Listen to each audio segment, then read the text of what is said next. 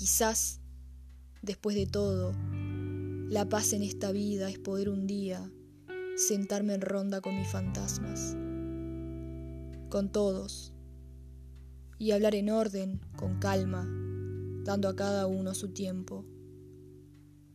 Lo que más aprendí de mí fue por ellos y los otros. La paz es poder sentarme frente a una fogata. La paz es poder sentarme frente a mí misma. La paz es verme en una fogata y ver una fogata en mí. Y saber que soy eso también. Que del fuego vengo y al fuego algún día quisiera volver.